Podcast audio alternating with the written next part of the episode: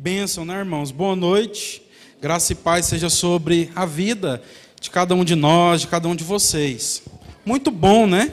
A gente está aqui, poder compartilhar mais uma vez, irmãos. E melhor ainda em saber que a gente tem duas horas aí ainda, né? Então, para falar, hoje o tempo está sobrando aqui. Amém, gente? Só que não, né? Se eu falar duas horas aqui, eu paro de falar, não tem ninguém aqui dentro mais. Bênção. Quero convidar os irmãos a abrir a palavra do Senhor no Evangelho de Jesus escrito por Mateus. Mateus, capítulo 28, do verso 16 ao verso 20. Será a nossa leitura de hoje. Mateus 28, 16 ao 20. Mateus, capítulo 28, verso 16 ao verso 20. Para a gente poder compartilhar, irmãos, uma palavra que tem como título A Ordem para Todo Discípulo. Fazei discípulos. Você pode repetir comigo? Só para a gente gravar, para nós entendermos. Diga assim: A ordem para todo discípulo, fazei discípulos. Amém. Mateus capítulo 28, a partir do verso 16, a palavra do Senhor diz assim: Eu deixei a Bíblia aqui atrás, irmãos, mas nós vamos pregar a Bíblia, viu? É porque é só uma questão de versões, e aí os pregadores sabem, né? Que às vezes a gente se identifica com uma versão específica a gente entende assim que aquela versão falou mais claramente sobre aquilo que a gente quer compartilhar. Então aí eu preciso do celular hoje, mas tem Bíblia aqui também. Mateus 28, verso 16 ao verso 20. A palavra do Senhor diz assim: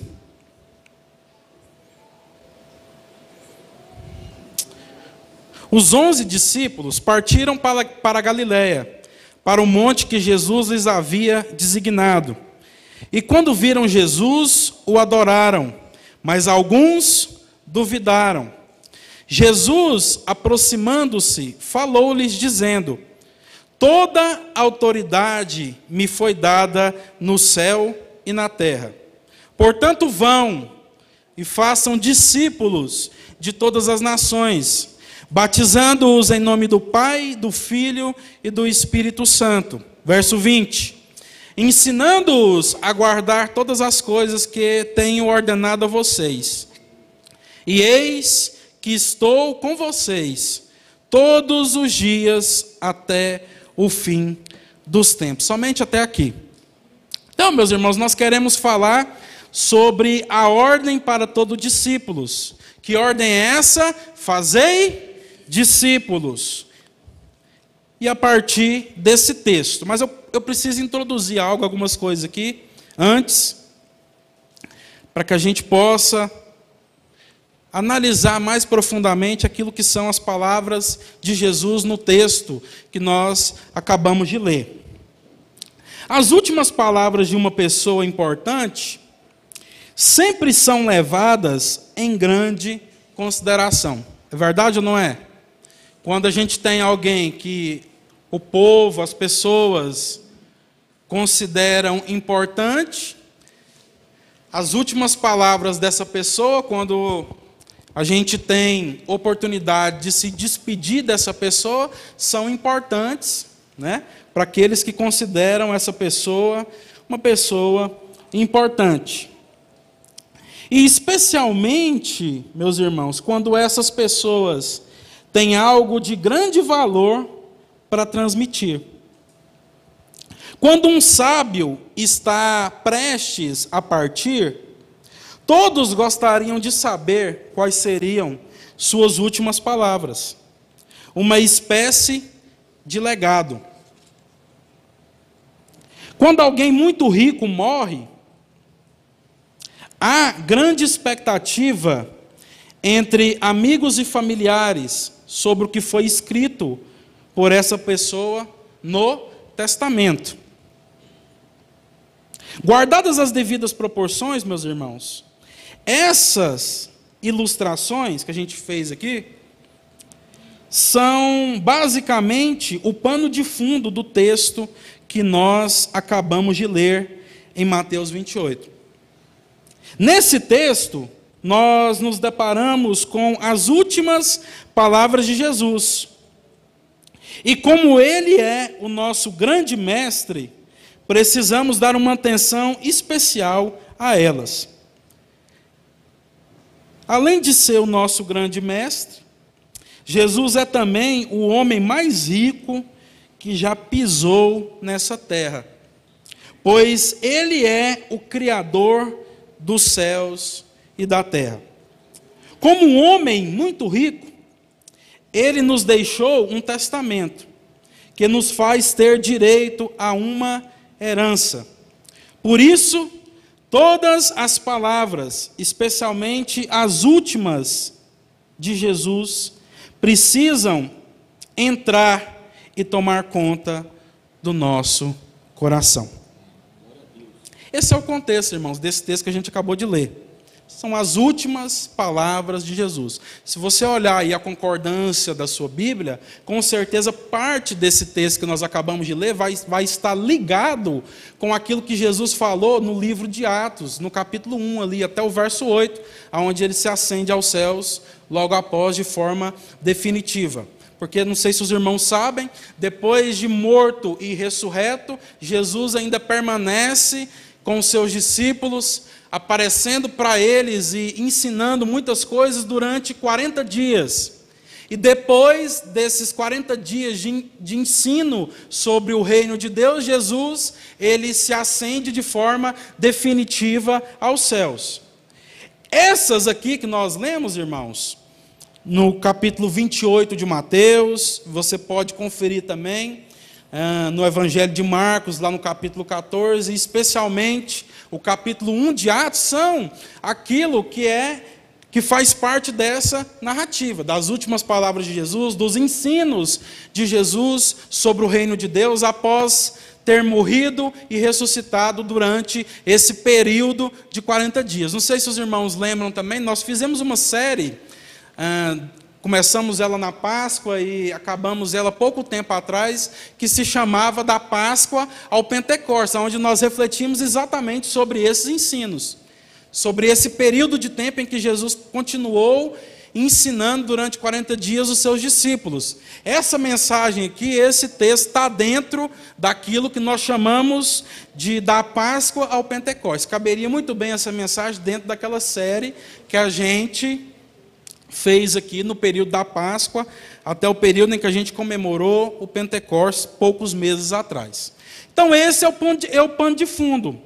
São as últimas palavras de Jesus. E como Ele é o nosso mestre, nós precisamos prestar muita atenção nessas palavras, de forma que elas possam entrar e tomar conta do nosso coração. Por isso, meus irmãos, a gente, voltando para o texto, e eu gostaria de enfatizar mais uma vez que você permaneça, sempre que nós estivermos ministrando, ensinando, pregando, com a palavra de Deus aberta, para que você possa conferir se aquilo que nós estamos falando está de acordo com aquilo que está escrito aí na sua Bíblia, nas Escrituras. Por isso, a gente voltando para o texto, eu quero enfatizar com vocês aqui três pontos nesse texto, para a gente poder refletir mais profundamente o que significam essas palavras de Jesus para nós. E esses três pontos são, irmãos: primeiro, a autoridade, segundo, a ordem, e terceiro, o testemunho. Você pode repetir comigo? Diga a autoridade, autoridade. diga a ordem, a ordem, diga o testemunho. Então, basicamente, vai ficar nisso aquilo que nós vamos refletir e entender nessa mensagem: a autoridade, a ordem e o testemunho. Primeiro, a autoridade. E você pode ver sobre isso aí no verso de número 18. Onde Jesus nos diz que toda a autoridade me foi dada no céu e na terra. O que, que significa essa autoridade? Nós vemos, irmãos, que Jesus começa a estabelecer tudo aqui pela autoridade que, ao morrer e ressuscitar, ou seja, pela sua obra na cruz, ele recebeu nos céus e na terra. Quantos dizem amém? Jesus começa tudo com essa autoridade. Por quê? Porque isso é muito importante. Sem essa autoridade, ele não poderia nos designar, ele não poderia nos ordenar, ele não poderia nos enviar para aquilo que ele nos envia logo após disso aqui. Mas que autoridade é essa, pastor? Como a gente pode entender o que significa essa palavra de Jesus quando ele diz que toda a autoridade lhe foi dada nos céus e na terra? Para a gente entender isso, irmãos, o que, que significa essa autoridade? Eu separei pelo menos em duas partes. Essa autoridade fala da autoridade de Jesus sobre a igreja. Quantos são igreja de Jesus aqui? Quantos creem fazer parte desse corpo vivo de Cristo sobre a terra? Então, essa autoridade, ela fala da autoridade de Jesus sobre nós, sobre a sua igreja. Deus o constituiu o cabeça da igreja, de forma que ele é o nosso comando, ele exerce autoridade sobre nós. Por isso ele pode dizer: toda a autoridade me foi dada nos céus e na terra.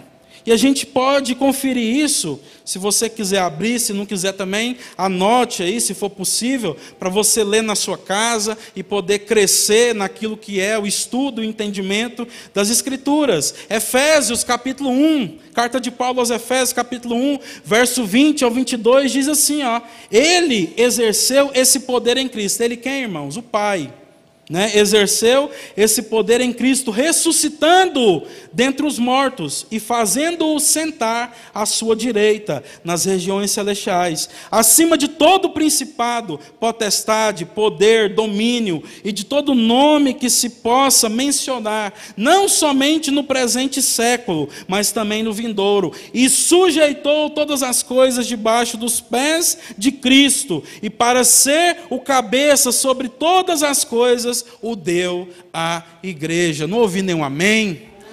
amém? Meus irmãos? Então, primeira coisa que nós precisamos entender: quando Jesus começa aqui falando da autoridade que lhe foi dada nos céus e na terra, isso fala da autoridade que ele tem sobre a sua igreja. Quantos estão subordinados a Cristo? Não ouvi nenhum amém, não estou entendendo. Vocês não estão entendendo a mensagem? Ou vocês são desobedientes a Jesus, irmãos? Quantos estão subordinados a Cristo aqui, meus irmãos? Ele exerce autoridade sobre nós, mas não somente sobre nós. Cristo exerce autoridade sobre todas as coisas. Quando ele está falando aqui que toda autoridade lhe foi dada, nós precisamos entender que essa autoridade é sobre a igreja, é sobre o seu povo, mas também é sobre todo principado, toda potestade, todo poder, todo domínio nas regiões celestiais, nos céus e na terra, seja onde for, Cristo exerce autoridade. Se você quiser ler ou anotar para conferir depois, 1 Pedro, capítulo 3, primeira carta de Pedro, lá no capítulo 3, para a gente não ficar pensando aqui que é só o apóstolo Paulo que falou, Pedro também disse a mesma coisa, e ele diz: Agora Cristo foi para o céu e está sentado no lugar de honra à direita de Deus, e todos os anjos, autoridades e poderes se sujeitam a Ele. Então Cristo, ele exerce autoridade sobre a sua igreja e exerce autoridade sobre todas as coisas.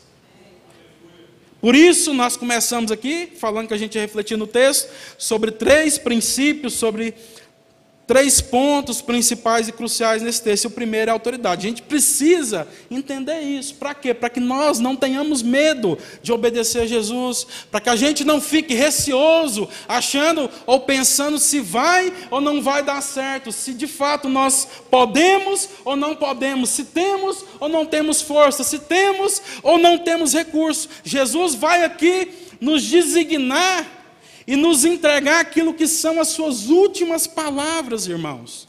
Mas primeiro, ele deixa claro para que nós não tenhamos dúvida que toda autoridade lhe foi dada nos céus e na terra. Então você não precisa duvidar disso. E nem precisa ter medo, porque você está sob o comando daquele que domina não somente sobre a sua igreja, mas que domina sobre todas as coisas. As portas do inferno não podem prevalecer contra a igreja do Senhor, porque de fato nós estamos de pé. Segunda coisa, irmãos, que a gente pode entender nesse texto aqui é a ordem. Depois de Jesus estabelecer e deixar claro a sua autoridade sobre nós, ele nos dá um chamamento, ele nos dá uma ordem, ele nos dá um comissionamento. E essa ordem, a partir de Cristo, essa ordem é que a partir de Cristo, meus irmãos, nós, a igreja, agora podemos ir e indo fazer discípulos em nome da família de Deus. E é exatamente essa a ordem de Jesus para nós, não é mesmo? Veja aí comigo o verso 19. Ele diz primeiro: toda autoridade me foi dada nos céus e da terra, e a partir do 19 ele diz, portanto, a partir disso, sob esse alicerce, debaixo da minha autoridade. Portanto, vão e façam discípulos de todas as nações, batizando-os em nome do Pai, do Filho e do Espírito Santo, que significa, que representa, que fala para nós daquilo que é a família de Deus sobre a terra. Nós somos incumbidos, nós fomos direcionados, nós fomos ordenados a ir e fazer discípulos em todos os lugares aonde nós tivermos. Por onde nós formos nessa vida, como igreja do Senhor Jesus, nós somos chamados a fazer discípulos para o Jesus, no nome e batizando-os em nome da família de Deus, que é no nome do Pai, do Filho e do Espírito Santo. Por que, pastor, que o nome do Pai, do Filho e do Espírito Santo fala para nós sobre aquilo que é o nome da família de Deus? Porque a Bíblia diz que é, o amor do Pai, ou seja, é mostrando para essas pessoas o quanto Deus as ama. É a graça do Filho, ou seja, essa graça que nos educa, que nos constrange, que separa, como a palavra do Senhor diz para nós através do apóstolo Paulo também, lá em Tito, capítulo 2, verso, a partir do verso 11, que separa um, um povo totalmente seu, dedicado a prática de boas obras. Então, a gente vai falar para essas pessoas sobre essa graça que educa, que transforma a nossa consciência, que faz de nós um novo ser e a comunhão do Espírito Santo que está sobre nós e que nós experimentamos uns com os outros, falando na vida uns dos outros, nos, nos, relacionando uns com os outros, participando daquilo que Deus está fazendo na vida de cada um dos nossos irmãos. Então, esse é o nosso chamado: ir pela autoridade de Jesus e fazer discípulos aonde nós formos, em nome da família de Deus, meus irmãos. Pois Cristo é o Israel de Deus. Você pode repetir isso comigo? Eu vou explicar o que é, mas repita comigo: Cristo é o Israel de Deus. Cristo é o Israel de Deus, meus irmãos. Aonde ou em quem a promessa feita a Abraão se cumpre. Você sabe qual é a promessa feita a Abraão que se cumpre em Cristo Jesus? A promessa que nenhum judeu no Antigo Testamento conseguia exercer e conseguia cumprir.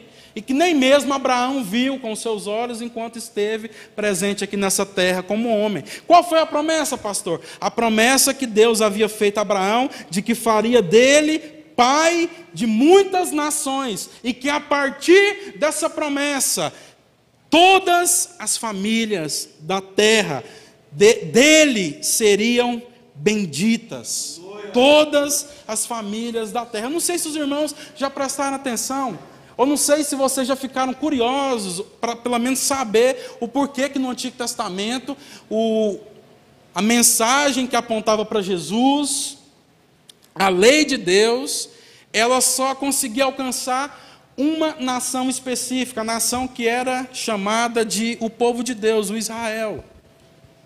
Você já pararam para pensar nisso? O único profeta no Antigo Testamento que foi chamado a pregar para outros povos foi Jonas. E ainda assim, para apontar como um sinal para aquilo que Cristo faria a partir da sua obra na cruz. Tanto é que quando os judeus, os religiosos, eles pedem um sinal para Jesus, o que é que Jesus, em certa hora, diz para eles? Essa geração me pede sinais, mas nenhum sinal vos será dado que não seja o sinal de Jonas, que ficou preso na barriga de um peixe durante três dias, mas que depois ressuscitou. Então, mesmo Jonas, que é uma exceção no Antigo Testamento, ele é algo que Deus fez para apontar para aquilo que Cristo faria, atingindo essa bênção que foi, eh, essa promessa feita a Abraão a outras nações. Ah, pastor, mas houve também indivíduos específicos no Antigo Testamento, antes de Cristo Jesus, que não faziam parte do povo de Deus, mas que conseguiram é, entrar nesse povo, às vezes por meio de um casamento, e pela fé no Deus ao, ao qual os judeus, os israelitas, o povo de Deus seguia. Sim, de fato. Se você olhar a genealogia de Jesus, tem uma mulher lá que recebeu os espias na terra de Canaã, cujo nome é Raabe, que ela não somente entra na genealogia de Jesus, mas ela passa a fazer parte do povo de Deus. Por quê? Porque ela creu no Deus daquele povo, no Deus de Israel, no Deus ao qual todos nós servimos. Mas um povo específico, irmãos, com exceção de Jonas, não tem. O povo judeu, eles, eles não conseguiram, os hebreus, os israelitas, em cada parte da história, chamar de um jeito. Então a gente pode chamar ou de judeu, ou de hebreu, ou de israelita, tanto faz, né, para nós hoje aqui. Mas eles não conseguiram exercer essa promessa que Deus havia dado a Abraão. Por isso Cristo é o que? Cristo é o verdadeiro Israel, porque a partir de Cristo Jesus essa promessa se cumpre. Como que essa promessa se cumpre? Nós aqui. Nós vivemos em um país que está localizado no último continente desse mundo a ser descoberto e povoado. Nós somos aquilo que os escritores bíblicos chamaram de os confins da terra. E o Evangelho nos alcançou por quê? Por causa da autoridade de Cristo e porque homens e mulheres se apossaram dessa autoridade e vieram indo por onde foram, pregando o Evangelho. De forma que nós hoje somos alcançados pela bênção que Deus prometeu ao nosso pai da fé, Abraão, a partir de Cristo Jesus. Não ouvi nenhum amém? Guarde isso, meus irmãos. Debaixo da autoridade de Cristo devemos anunciar a mensagem do Evangelho, fazer discípulos de Jesus, pois o Evangelho não pode mais ser resistido. Você pode repetir isso comigo? O Evangelho não pode mais ser resistido. Diga comigo assim: as nações não podem mais serem enganadas e termina dizendo comigo assim: as famílias serão abençoadas em nome de Cristo Jesus. Amém, meus irmãos? Então, essa é a ordem. Nós falamos sobre a autoridade e os irmãos agora entenderam sobre a ordem. Né? A ordem que Jesus nos deu está em cima disso, dessa bênção que Deus deu para Abraão, que se cumpre em Jesus e que chega até a nós. Mas tem também, irmãos, nesse texto aí, o testemunho. E a gente pode ver a parte que Jesus fala desse testemunho no último verso que nós lemos aí. Verso 20. Jesus diz, né, ide por todo mundo, fazei discípulos de todas as nações.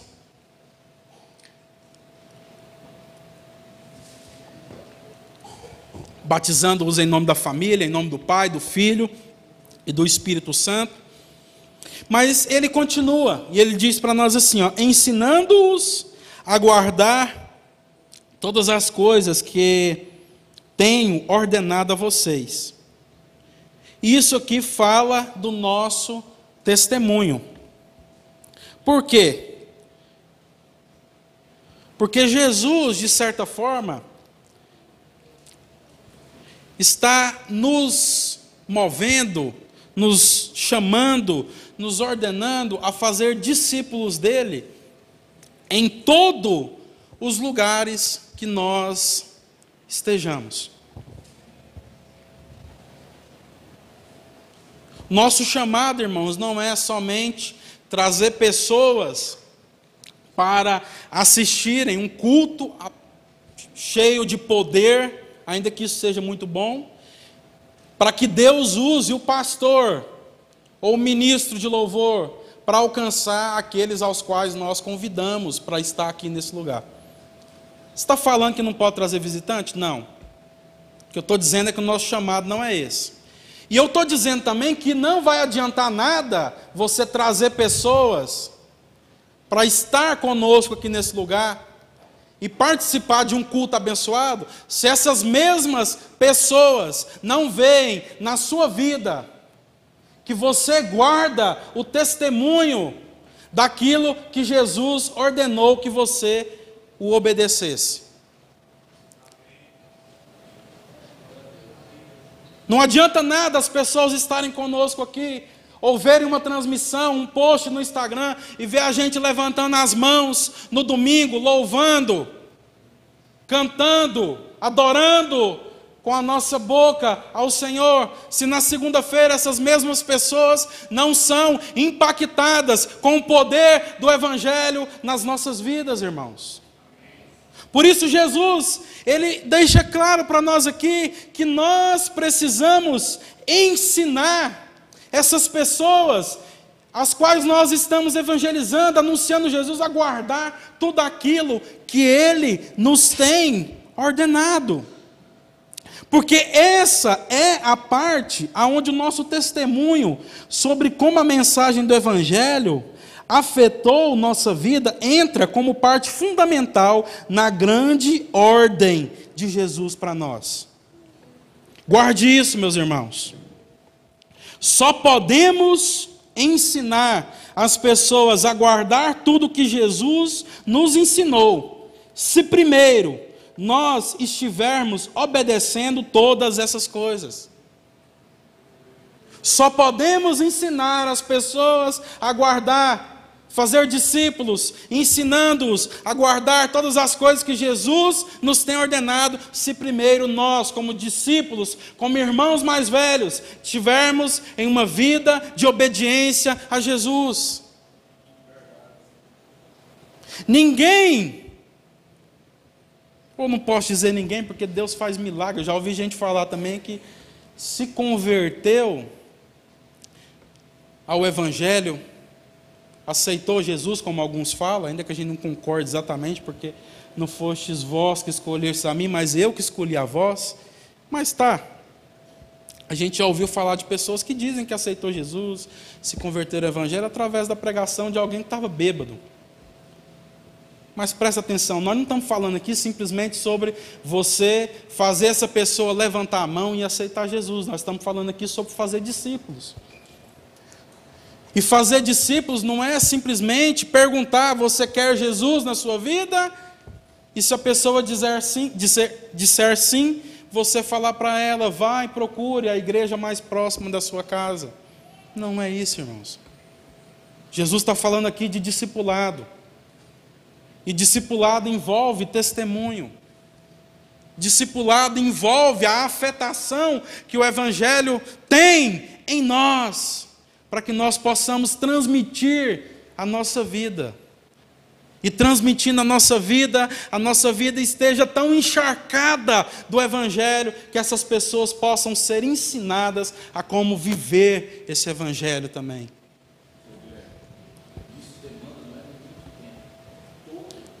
Todo tempo.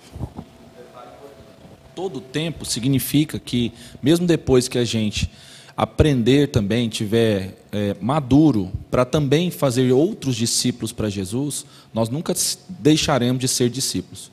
A gente pensa, é um erro pensar que quando a gente começa a crescer na fé, amadurecer, dar fruto, e começa a também pastorear outros, sentido de cuidar, de ensinar, porque todo cristão, de fato, ele é um, ele é um ministro do Evangelho. Então a gente pensa que depois que a gente está um pouquinho melhor, nós deixa de ser discípulo. E não. Nós sempre seremos discípulos de Jesus. Por isso que o discípulo é para fazer discípulo de Cristo, de Jesus, não nós. Amém. Glória a Deus, é isso mesmo. É isso mesmo. Por isso, meus irmãos, o chamado é para sermos testemunhas, não apenas para darmos testemunho. Você pode repetir comigo? O chamado é para ser testemunha, e não apenas para darmos testemunho. Os irmãos conseguem entender a diferença disso? Porque lá em Atos 1,8, como a gente diz, que está totalmente ligado com aquilo que Jesus falou aqui, ele diz lá que nós receberíamos poder quando descesse, quando viesse sobre nós o Espírito Santo. Quantos foram batizados com o Espírito Santo aqui? Quantos creem que nasceram de novo? Através da fé em Jesus. Amém? Então você recebeu poder, desceu sobre você o Espírito Santo. E a palavra de Deus diz para nós, através de Jesus, lá em Atos capítulo 8, que está ligado com esse texto, que nós receberíamos esse poder, viria sobre nós o Espírito Santo, para que nós pudéssemos ser testemunhas. E ser testemunha implica exatamente nisso que nós estamos compartilhando e falando. Muito mais do que falar de alguém, é falar sobre a afetação desse alguém na nossa vida. Muito mais do que simplesmente falar sobre uma mensagem, é necessário que essa mensagem atinja as nossas vidas todos os dias. Eu não sou um discípulo de Jesus completo ainda, irmãos. Então, apesar de que Deus me dá a graça, como o pastor Ares compartilhou aqui, da gente continuar fazendo discípulos para Jesus, e nós somos chamados a anunciar o Evangelho, e todos aqueles que quiserem, que aceitarem, que desejarem, nós estamos prontos para discipulá-los, para fazer essas pessoas entrar na nossa vida e ver aquilo que Cristo está fazendo na nossa vida. Nós, mesmo assim, precisamos continuar avançando, crescendo e nos parecendo cada vez mais com Jesus. De forma que nós possamos falar assim como o apóstolo Paulo disse: Eu esmurro meu corpo, o reduzo à escravidão, para que, tendo eu mesmo pregado a outros, não venha a ser desqualificado. Esse apóstolo Paulo fala isso lá em 1 Coríntios capítulo 9. Se eu não estou equivocado, depois do verso 22, ali você vai achar. Né? A gente é muito mal acostumado, tem que dar capítulo e versículo. Né? Enquanto os irmãos lá tinham que saber a lei inteira, porque não tinha nem capítulo nem versículo. Né? Mas está lá em 1 Coríntios capítulo 9, Paulo, o apóstolo Paulo diz exatamente isso que ele, basicamente, Paulo está falando que ele era alguém que obedecia tudo aquilo que Jesus havia instruído e ordenado para que ele pudesse continuar sendo qualificado nesse sentido, tendo autoridade, continuar debaixo dessa autoridade que vem de Jesus quando nós obedecemos os seus mandamentos, os seus princípios, os seus valores, para que a gente pudesse também transmitir isso a outros e não viesse a ser desqualificado. Vamos agora, irmãos, para algumas aplicações, para que a gente possa encerrar. Então, nós falamos aí, né, daquilo que é a autoridade, a ordem e o testemunho. E eu queria aplicar isso na nossa vida fazendo algumas perguntas para nós. Primeiro, qual foi a última vez que você falou, anunciou a mensagem do Evangelho para um não cristão? Qual foi a última vez que você falou, abriu sua boquinha, é isso mesmo, e anunciou a mensagem do Evangelho, que Cristo morreu numa cruz pelos nossos pecados, que todo aquele que crê nele pode receber vida de Deus e viver uma nova vida em Cristo Jesus para um não cristão. Isso é muito importante, porque se a gente não está nem falando de Jesus, não é que isso seja é, menos importante que as outras coisas, mas é o princípio de tudo. Se a gente não está nem anunciando o Evangelho, quanto mais a gente falar que nós estamos vivendo o Evangelho. Porque o Evangelho é algo que, quando a gente vive de forma intensa e verdadeira, constante, ele necessariamente fará com que a gente não consiga ficar com a nossa boca fechada ao ver pessoas em todos os lugares onde nós estivermos se perdendo. É impossível nós dizermos que nós fomos afetados por esse evangelho e continuarmos sendo gente que não deseja que outros recebam essa mesma mensagem, tenha sua vida transformada como nós fomos. Em nome de Cristo Jesus. Por isso, esse é o ponto mais fundamental, mais básico, mais elementar daquilo que nós podemos refletir aqui nessa noite, irmãos. Qual foi a última vez que nós anunciamos a mensagem do Evangelho para um não cristão. Segundo, se o seu testemunho de vida como cristão fosse a única forma que alguém pudesse conhecer Jesus e conhecer também como ele pode transformar vidas, essas pessoas gostariam de ter suas vidas transformadas também? Pergunta para a gente refletir. Se não existisse Bíblia, se não existisse pregação do Evangelho, se a única forma, por algum motivo, das pessoas que estão à sua volta, à nossa volta, receber e, puder, e pudessem saber dessa transformação causada pelo Evangelho, fosse aquilo que elas vissem nas nossas vidas, será que essas pessoas gostariam de conhecer e de ter as suas vidas transformadas também? É claro que Deus não depende só disso, porque a gente já escuta aí até falar que lugares onde ninguém foi pregar o Evangelho, o próprio Jesus apareceu lá e pregou o Evangelho. Quantos creem nisso? Eu creio, eu creio. Mas a forma que Deus estabeleceu para que o evangelho fosse anunciado é a partir de homens e mulheres. Não, não somente homens e mulheres que pregam uma mensagem que não os alcançaram, mas de homens e mulheres que falam daquilo que já alcançou e que está transformando dia após dia o seu coração. Por isso a gente precisa pensar. É lógico que isso aqui é uma analogia, a gente sabe que principalmente no Brasil, onde a gente tem liberdade né, para falar de Jesus, isso não acontece. Mas será que as pessoas que estão ouvindo o evangelho da nossa boca, nesse país que nós vivemos, têm, de fato, desejado ter as suas vidas transformadas por essa mesma mensagem que nós anunciamos? Será que a bancada evangélica lá em Brasília gera sede como sal da terra para que outras pessoas queiram também receber o evangelho que eles anunciam? Será que nós, nesse bairro aqui onde nós estamos, geramos sede como sal da terra?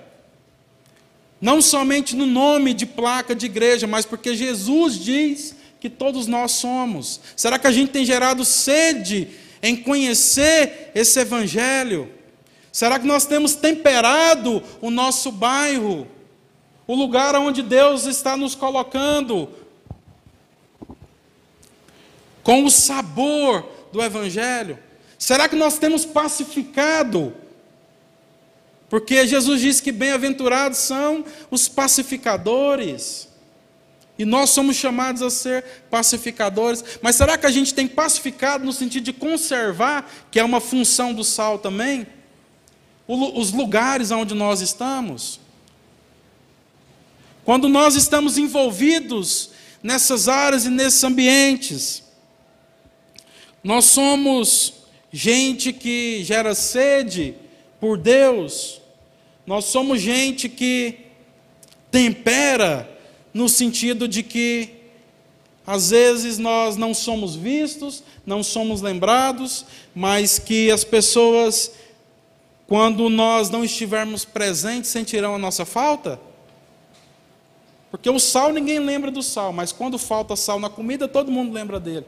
Então nós não somos chamados para servir, para ficar em holofortes, mas de fato, irmãos, quando a gente age como sal da terra, nós, as pessoas sentirão a nossa falta. Será que a gente tem sido isso? Nós precisamos pensar, irmãos. Quem você, quem nós temos ensinado a guardar todas as coisas que Jesus nos ordenou? Quem nós temos ensinado? Será que a gente tem guardado as coisas que Jesus ensinou, ordenou? Porque se a gente não tem nem guardado, como é que a gente está ensinando alguém, não é mesmo, irmãos?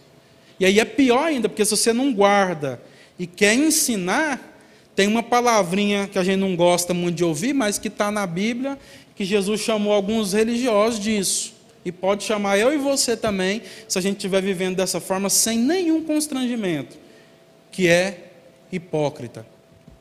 Quem ensina o outro aquilo que nem mesmo ele faz é um hipócrita. Ah, então a gente acerta em tudo. Então vocês que estão ensinando são os perfeitões. Vocês não erram, vocês são superiores. Não, irmãos. Mas existe uma diferença entre aquele que está tentando, se esforçando pela dependência do Senhor em oração, em comunhão com os irmãos, em leitura e meditação das Escrituras, e entre aquele que está levando a vida relaxadamente, como se o Evangelho fosse uma brincadeira de fim de semana, que a gente passa aqui duas, três horas brincando. Quem nós temos ensinado a guardar todas as coisas que Jesus nos ordenou? Será que nós mesmos tendo, temos guardado aquilo que Jesus nos ensinou? Você, nós, tem dado testemunho ou você é testemunha? Você só prega, só fala sobre algo que não te alcançou e que não te atingiu? Ou antes mesmo de você abrir a sua boca para falar de Jesus e do Evangelho, você vive uma vida de uma testemunha viva sobre os afetamentos do Evangelho, sobre aquilo que o Evangelho pode transformar, sobre aquilo que o Evangelho pode fazer. São perguntas que nós devemos nos fazer, irmãos. Mas não para a gente ficar triste, abatido, deprimido, mas para nós nos levantarmos como uma igreja que está de pé. Uma igreja que entende que as portas do inferno não podem prevalecer contra a igreja do Senhor. Presta atenção, não sei se vocês entendem isso aqui. Quando a gente fala que as portas do inferno não podem prevalecer contra a igreja, a gente muitas vezes entende a igreja numa posição de defesa, como se todos nós estivéssemos de trás da porta, segurando essa porta e declarando em fé que as portas do inferno não prevalecerão contra nós. Não, irmãos. É o inferno que tenta segurar a igreja, mas a igreja invade. É o inferno que tenta segurar, mas as portas do inferno que tentam segurar a pregação, o anúncio e a transformação do Evangelho no meio dessa sociedade não vão prevalecer contra a igreja de Jesus. Nós estamos de pé, nós estamos em posição de ataque para anunciar o Evangelho e fazer discípulos de Jesus em todos os lugares que nós fomos. Fique de pé nesse momento, meu irmão, minha irmã, porque nós queremos declarar uma palavra final em fé, antes de nós orarmos uns pelos outros. E essa palavra de fé que nós queremos declarar é exatamente o final do verso 20, aonde Jesus não somente nos comissiona pela sua autoridade, como nós já lemos, onde Jesus não somente nos chama para sermos testemunhas, mas ele nos diz claramente: Eis que estou com vocês todos os dias até o fim dos tempos. Meu irmão, minha irmã, igreja de Jesus, nós não vamos sucumbir, nós não vamos esmurecer, nós não vamos retroceder, não porque nós somos fortes, não porque nós somos ousados, não porque a gente é atrevido somente, mas porque Jesus está conosco. É pela força do Senhor que nós vamos anunciar o Evangelho de Jesus e fazer discípulos para Ele, ensinando esses mesmos discípulos, esses homens, essas mulheres, esses jovens, esses velhos, essas crianças, todos eles que serão alcançados pelo Evangelho que já nos alcançou.